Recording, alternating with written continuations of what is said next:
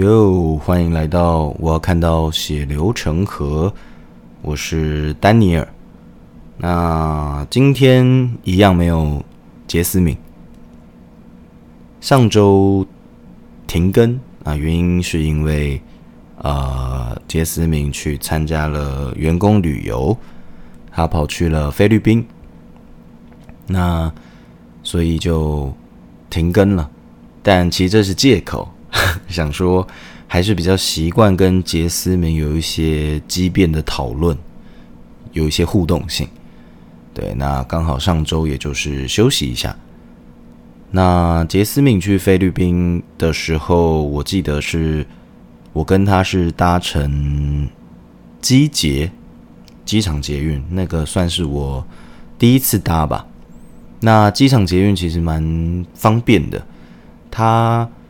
有一个车厢的位置是可以摆放行李，然后专门放一些大型行李或者是包包，就不会让你的行李这样子到处滑动啊，干嘛的？其实还蛮方便。那整体上来说，它就是一般的捷运。那机捷它有分普通车跟快速快速车吧，就是。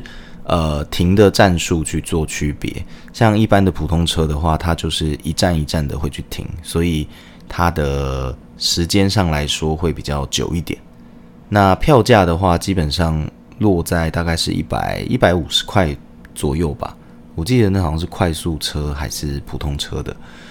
那它一坐到机捷的地方，它就分第一航下跟第二航下的站点。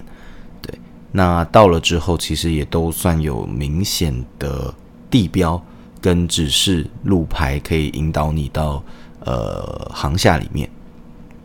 那我印象很深刻的是，我们下捷运的时候经过呃出口，有看到一个扭蛋机，然后那个扭蛋机很特别，它里面就是显示一些呃台湾各大景点的一些公仔。那包括台北一零一啊，然后什么日月潭之类的，但我就很好奇，真的会有人去转那个扭蛋吗？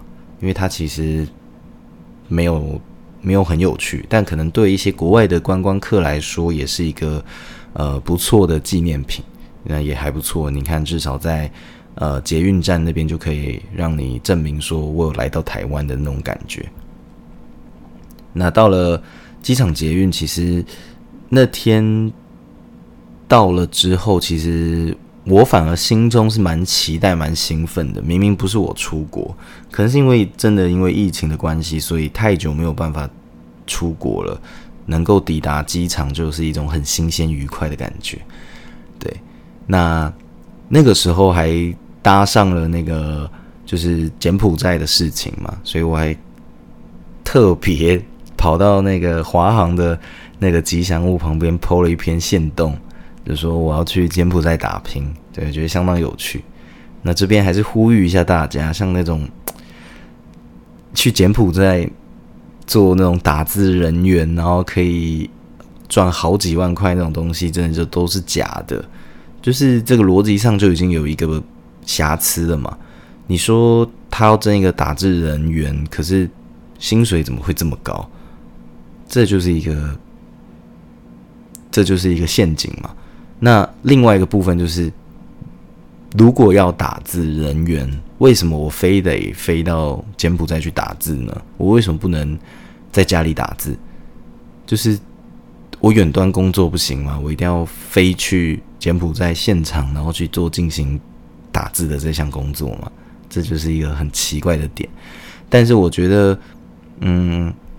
会相信这个东西要拼搏一把的，基本上也都是走投无路，或者是呃，他真的很想要找到那种简单又可以快速赚大钱的那种工作，才会考虑吧。那新闻也都报成这样，那也有很多被诈骗逃跑出来台湾人分享很多案例，那应该我相信很少人还会再被骗吧。那回到菲律宾这个部分，那杰斯敏去菲律宾主要是进行浮潜的活动，因为他之前有去考潜水的证照，那他考到了，所以他可以去做浮潜的行为，啊，相当厉害啊。像丹尼尔就是完全不会游泳，就是一个旱鸭子。那我对水是相当感到害怕跟排斥的，因为我回想到我小时候曾经跟家人一起去那个八仙乐园，那很可惜啦，现在八仙乐园就因为尘爆的事件就从此关闭，就没有再开放了。不然其实那个水上乐园是真的蛮有趣、蛮好玩的。但小时候的时候去玩水上活动设施，然后因为可能太小只了，就是体重不够，然后我做那个。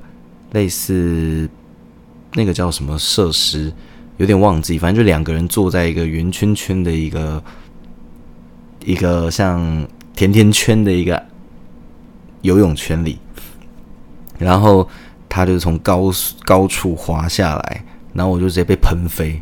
然后因为那时候很很小嘛，身高也不是很高，所以直接就被灭顶。我直接非常慌张，然后后来才被救起来。所以从此对水就产生了一些阴影。那对水性不佳的我来说，就是尽可能的不要碰到水。对，那杰斯敏是相反，他水性极佳啊，很会游泳，所以他去参加了这个菲律宾的水上活动的员工旅游。那那几天的浮潜，他有跟我分享说，他看到了很多呃可爱的水中生物。那关于这一点，可以之后他再跟大家分享他到底实际看了什么。不过印象深刻的是，他跟我说菲律宾的食物其实他吃得很不习惯。那我对菲律宾的印象好像就只有芒果干吧，所以对他的其他一些食物其实没有到很理解。那他回来回国之后，他也有带一些。呃，菲律宾的食物给我，像是呃软糖啊，然后最常见的那种有牌子的芒果干，就是那种在 Seven Eleven 都可以买得到的那种芒果干，还有肥皂，那肥皂是那种 Papaya 口味的啊，蛮特别的。我目前洗了它两天，我觉得还不错，就是个肥皂。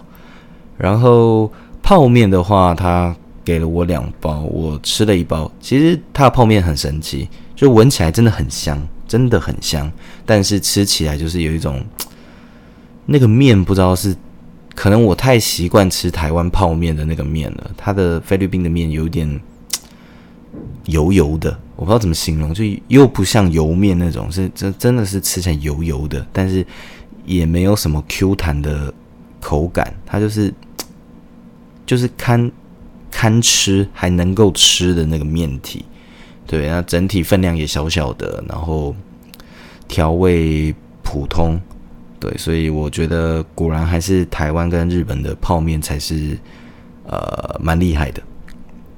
那结果杰斯敏回国之后，他的肚子就开始痛了起来，那可能是因为在菲律宾吃了什么他不适应的食物，那他痛起来的时候也是真的是。非常的痛，因为他也是打电话给我，然后各种说他的肚子痛到快不行啊。然后因为杰斯敏他肚子痛是算是老毛病了，他自己分享给我的。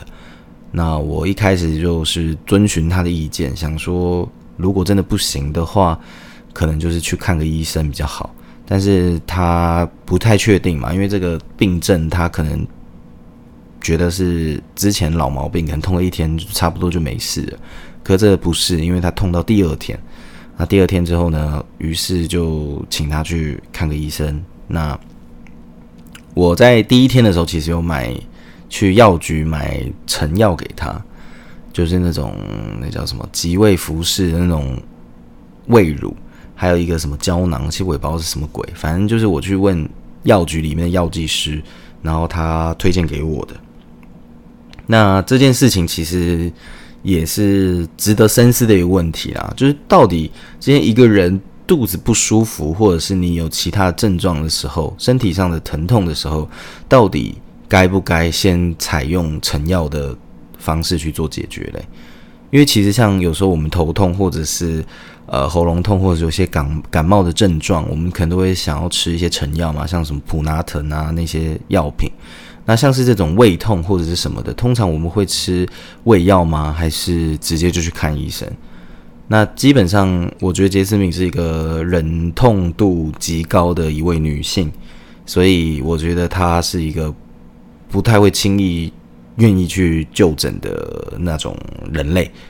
那我的话呢，丹尼尔是一个病识感极高的一个人，就是我觉得哦，我身体哪里稍微不舒服，我就会把它想成最严重的那一种，我是尽可能的可以去医院就去医院，想去给医生看一下，甚至是之前我因为打羽球，然后可能动作不正确，导致我的右下腹部有一点酸痛、疼痛，我在想说，天哪，这到底是什么鬼？我是不是阑尾炎？我是不是？我是不是肾脏发炎？我是不是肾结石？我是不是胃胃出血之类的？然后就是感到非常害怕。后来去做了一系列检查，呃，也都正常，验尿什么都都合乎标准。就后来过了没几天，哎，就自己就好了，啊，热敷一下啊就好了。所以我觉得有时候。病识感的这种东西还是稍微高一点会更好，因为有些疾病你能够早期发现、早期治治疗嘛，对，而不要一种那种逞强的感觉，就是啊，这东西我熟，我了解，对。那后来杰思敏去看了他家里附近的诊所，那医生是跟他说可能是病毒感染，所以他也会吃一些抗生素。那好在他现在最近肚子状况也是好转了许多，那真的是可喜可贺。好，那最近其实也没有发生什么特别事情，但我可以跟大家分享一下，前阵子在京站的时候，跟杰斯敏逛街的时候，有看到一家店叫做 Lush，L U S H。那在京站那边，它里面主要就是主打贩卖一些呃肥皂啊，或者是洗发洗发用品啊，像什么洗发饼或者是一些清洁用的、洗脸的也有。那那时候我们就看，我就在经过的时候，我就看到那个它的电视墙的广告，就是那种 Q 弹的那种果冻在那边弹来弹去，我就觉得哇，好有趣，我一定要来体验看看。所以就进去看了一下，经过店员的介绍之后，我脑波也相当弱，我就想说试试看，所以我就买了一个紫色的果冻肥皂。那回到家之后呢，我觉得相当有趣，就是你在洗澡的时候，就像在玩那种果冻，你知道吗？就把果冻抹在自己身体，而且它还有一个特殊的玩法，就是你可以先把它放在冰箱做冷藏的动作，然后你在洗澡的时候再把它拿出来，那你的那个果冻肥皂就会变得非常冰凉，就。接触到你的皮肤、肌肤的每一寸肌肤的时候，就觉得哇，好清凉的感觉。那它整体的香气其实是蛮香的，但有一个小小的缺点，就是它会很咕溜咕溜，就很滑，所以它会不小心掉在地上。不过前期的话，它的呃果冻还非常大块，所以不会轻易的散掉。但洗到后期之后呢，它就会开始慢慢碎成一块一块的那种小果冻。所以这部分我觉得也是它的一个缺点，但我觉得大家有兴趣的话，其实都是可以体验一下，可以试试看的。对，那接下来的话，最近还发生了什么事情呢？最近的家里正在进行装潢，那有经过呃我的好友啊燕宝的介绍啊，有一位设计师，那昨天有进行。所谓的丈量的动作，那我觉得装潢这件事情真的是一个很大学问。毕竟大家都希望装潢的漂漂亮亮，但是价格又可以经济实惠。但这件事情就是充满矛盾嘛。那我觉得透过这样子丈量的行为，还有一些设计师的想法讨论，就是蛮有趣的，蛮期待就是一个小小平数的空间，到底最后有什么样子大大的改变。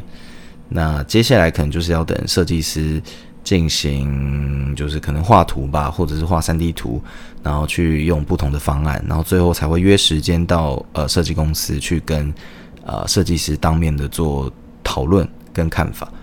那这个部分我觉得装潢就是一大学问嘛，毕竟你还要考量到风水或者是动线，甚至于风格。但是后来发现，其实小平数也没什么风格可言啦。对，就是能够收纳够，动线良好，然后呃，整体是自己想要的家具可以摆放得下，或者是呃住起来舒适，空间上来说有感觉有被放大的效果，不要被压迫的那种感觉，我觉得就已经不错了。对，那以上的话就大概是这一两周发生的事情。那还有一件事情，就是因为最近可能因为选举快到了嘛，所以我也有跟啊、呃、Jonathan 稍微讨论了一下。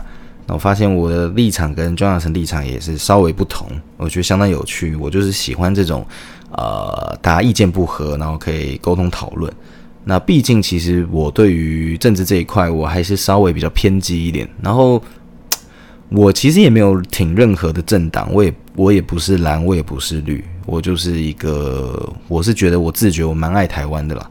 那对对岸的看法，我只是我没有不喜欢中国人，我也没有鄙视中国人，我也觉得我不喜欢的就是中共的这个政权，我觉得他的这个政权其实有待改进嘛，毕竟我在自由的国家。生存了这么久，所以对中共的一些他们的政策，还有他们的一些行为，我感到不解。对，那这个部分甚至还特别，我在赖上面还拉了一个群组，找了几个人一起进来讨论。那我觉得这样子还不错啦，毕竟我身为一个年轻人，对于政治并没有感到冷漠，我也没有对台湾感到失望。我觉得这是一个进步的开始。当然，我也不是鼓吹大家说什么哦，一定要投入政治，变成一个政治狂热分子，这也不是一个好的做法。只是说，你时不时的还是需要关心一下国内的一些大小事，甚至于要更有国际观一点。